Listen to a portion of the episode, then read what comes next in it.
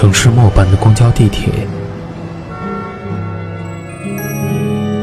乘客您好，欢迎乘坐轨道交通二号线列车，请上车的。一张张面具在沉默中尖叫，喧哗里安详，寂寞中狂欢，告别时等待。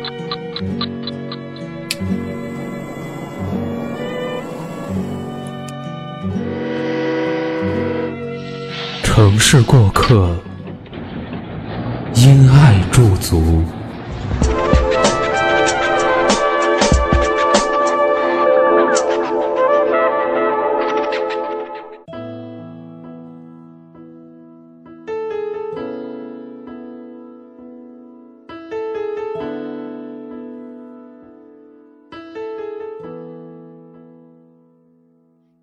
在大城市生活，你会发现。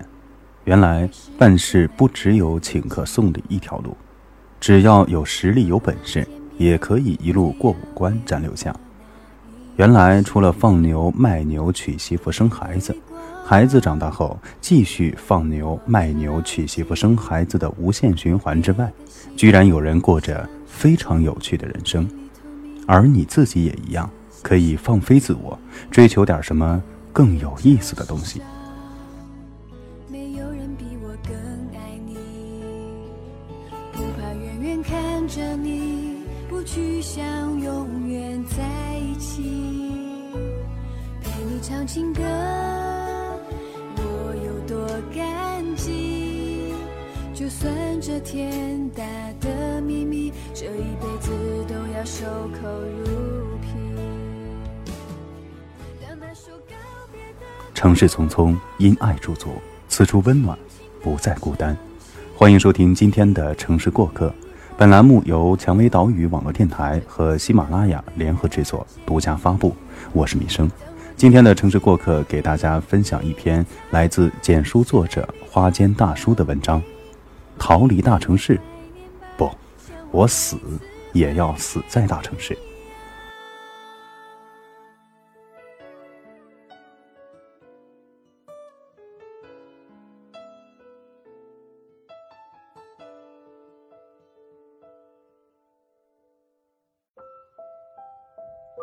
升大四的寒假，老家新开了一家商场，商场门口张贴着大大的招聘广告，招聘储备干部，底薪五千到六千，加绩效加补助加年终奖，包食宿。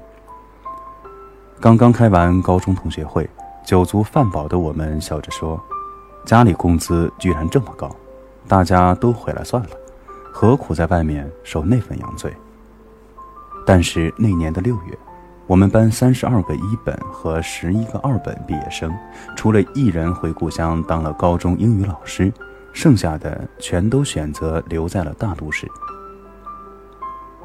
马上就是二零一七年的毕业季，又有一大批应届生和我们当年一样，陷入了留在大城市拼搏，还是回到家乡享受安逸生活的人生抉择。作为小县城出身的过来人，我的建议只有四个字。不要回去，亲爱的故乡啊！我是如此爱你，可我只能选择离开你。小学的时候喜欢《美少女战士》的动画片，缠着妈妈给我买了人生中第一件水手服。第二天，兴冲冲穿着新衣服上学的我，在班门口被值日生勒令回家换正常人的衣服。全班同学目光都定在我身上，偷偷的笑，在他们眼中，我仿佛成了一个怪物。那一刻，我第一次萌生要逃离这个小城镇的冲动。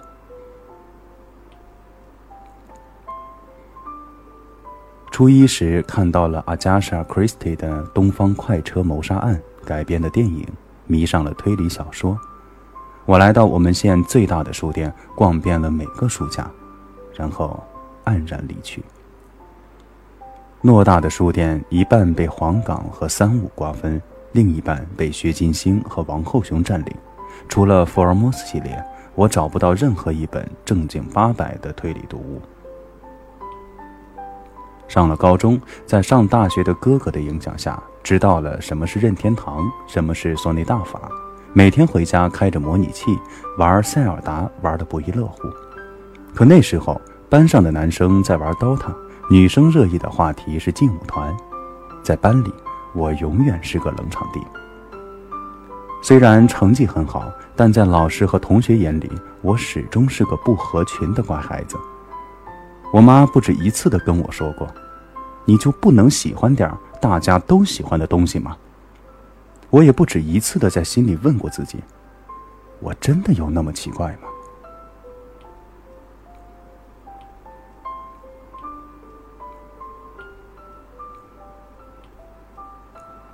我的母校湖南大学是一所没有校门的大学，但它却帮我推开了新世界大门。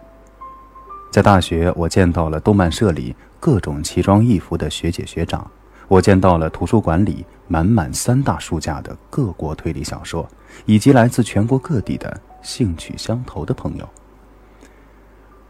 我终于享受到了和同龄人在一起聊游戏和书籍的快乐，更在心里长舒了一口气。原来我不是一个怪咖，也不是需要审判的异端。在大城市的生活，你穿热裤、化浓妆，也不必担心被人指指点点。想晚婚还是丁克，都悉听尊便。所爱的人是同性、异性还是双性，也不必偷偷摸摸。不管你是听死亡金属还是硬核朋克，皆可以找到同类。突然发现。原来办事不只有请客送礼一条路，只要有实力有本事，也可以一路过五关斩六将。原来除了放牛卖牛娶媳妇生孩子，孩子长大后继续放牛卖牛娶媳妇生孩子的无限循环之外，居然有人过着如此有趣的人生，而你自己也一样，可以放飞自我，追求点什么更有意思的东西。或许有人用孟子里的话教育我：“穷则独善其身，达则兼济天下。”你们享受着好的资源，接受着那么好的教育，却不想着回馈家乡，只想着自己的小布尔乔亚情调，实在自私。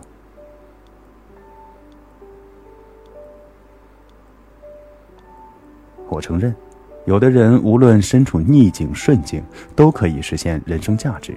但对于平凡的大多数人来说，真的不要高估梦想的韧度，在坚硬冰冷的现实和根深蒂固的观念面前，他往往不堪一击。我那位回故乡任教的高中同学是放弃了大学留校的机会，怀着满腔的热情回去的。我们老家英语听力能力非常落后，读英语系的他，大学四年吃够了哑巴英语的苦头。他听不懂同学的英语，自己一张嘴就磕磕巴巴，以至于很长一段时间里，听说课上都没有同学愿意与他接触练习。他说，他不想让家乡的孩子们再经历同样的尴尬。他的课堂形式新颖、积极活跃，深受学生的欢迎。一个学期后，他得到了学生评价问卷的最高分，但是。却意外地遭到了很多家长和其他老师的投诉。他被副校长叫去谈话，副校长满面笑容，旁敲侧击告诉他：“咱们这儿高考不考听力，最要紧的是抓好考试成绩和升学率。”我清明假期回了一趟老家，见到了这位同学，他苦笑着说：“在教育落后的小城市，素质教育就是一个皇帝的新衣似的笑话。教委说有就有吧。”现在的孩子和我们当年没什么两样，都是考试机器而已。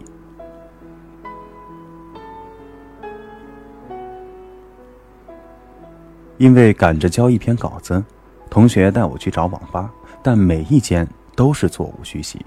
同学告诉我，去年号召减负以后，法定节假日学校是不允许学生留校自习的。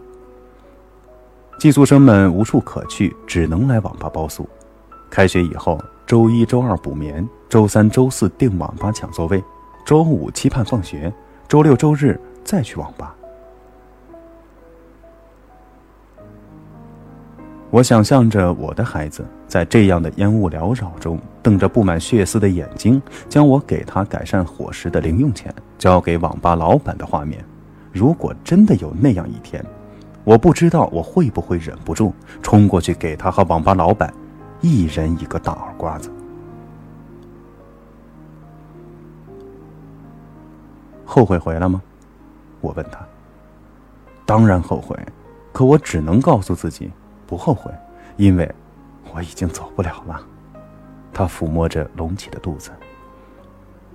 在他回乡工作的头半年里，亲戚朋友给他介绍了不下十个男孩，在众口一词的“我跟你这么大时，孩子都会打酱油了”和“女孩大了就不好嫁了”的劝说声中，晕头转向的完成了买房、买车、结婚、怀孕等一系列人生大事。我永远忘不了分手前同学望着夕阳说的话：“我可以为自己的人生负责，但如果有一天我的孩子知道，他会不会怨我？”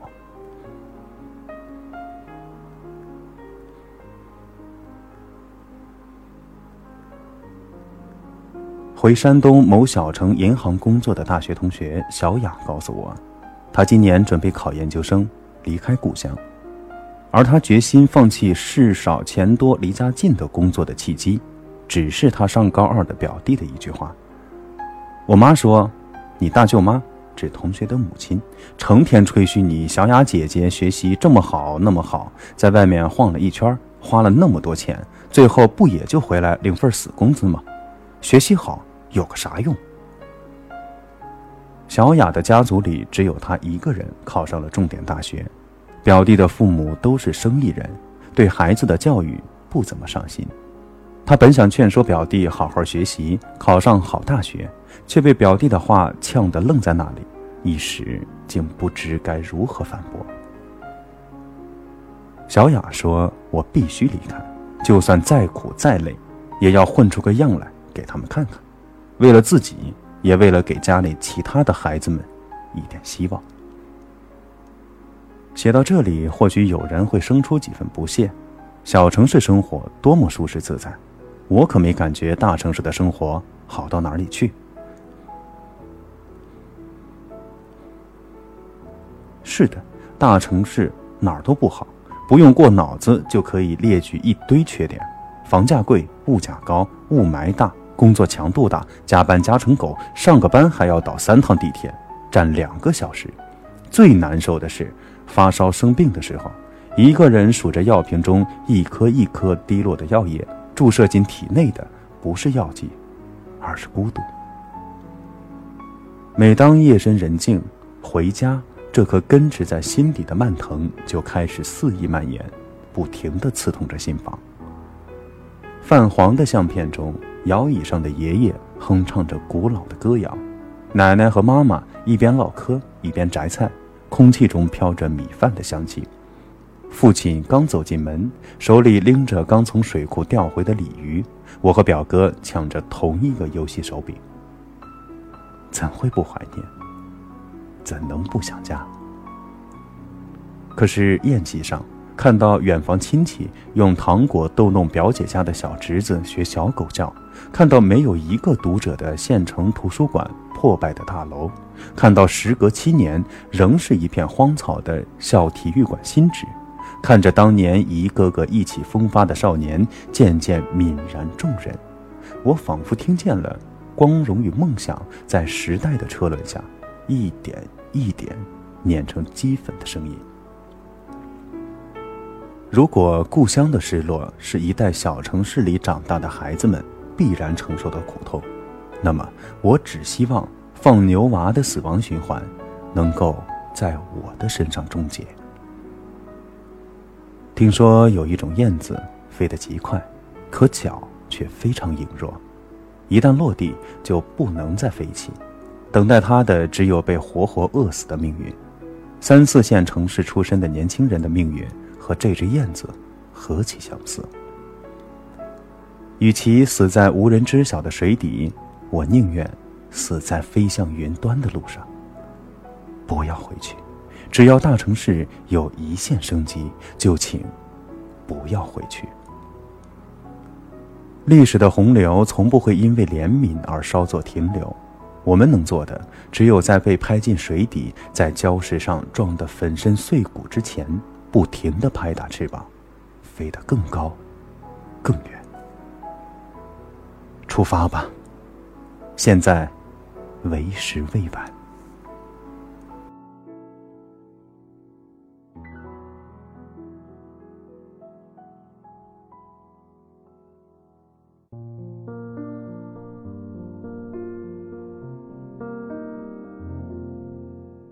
当一艘船沉入海底。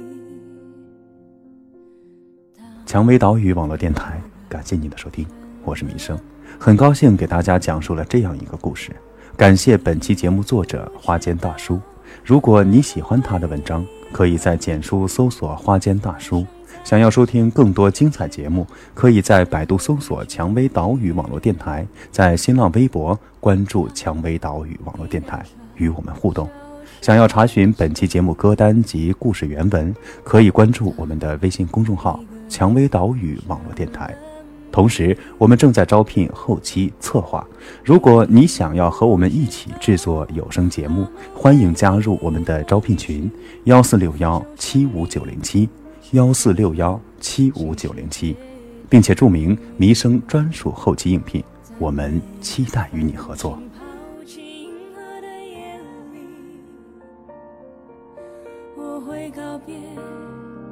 告别我自己，因为我不知道，我也不想知道，和相聚之间的距离。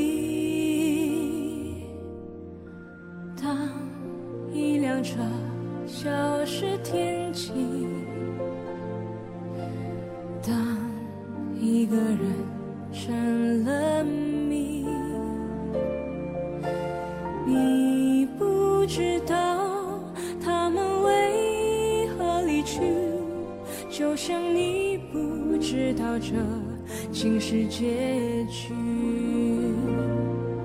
在每个银河坠入山谷的梦里，我会醒来，也忘记梦境。因为你不知道，你也不会知道失去的就已经失去。当一艘船沉入海底，当一个人成了谜，你不知道他们为何离去，那声再见。竟是他最后一句。当一辆车消失天际，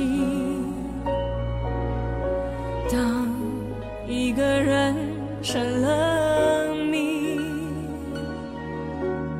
你不知道他们为何离去，就像你不知道这。是结局。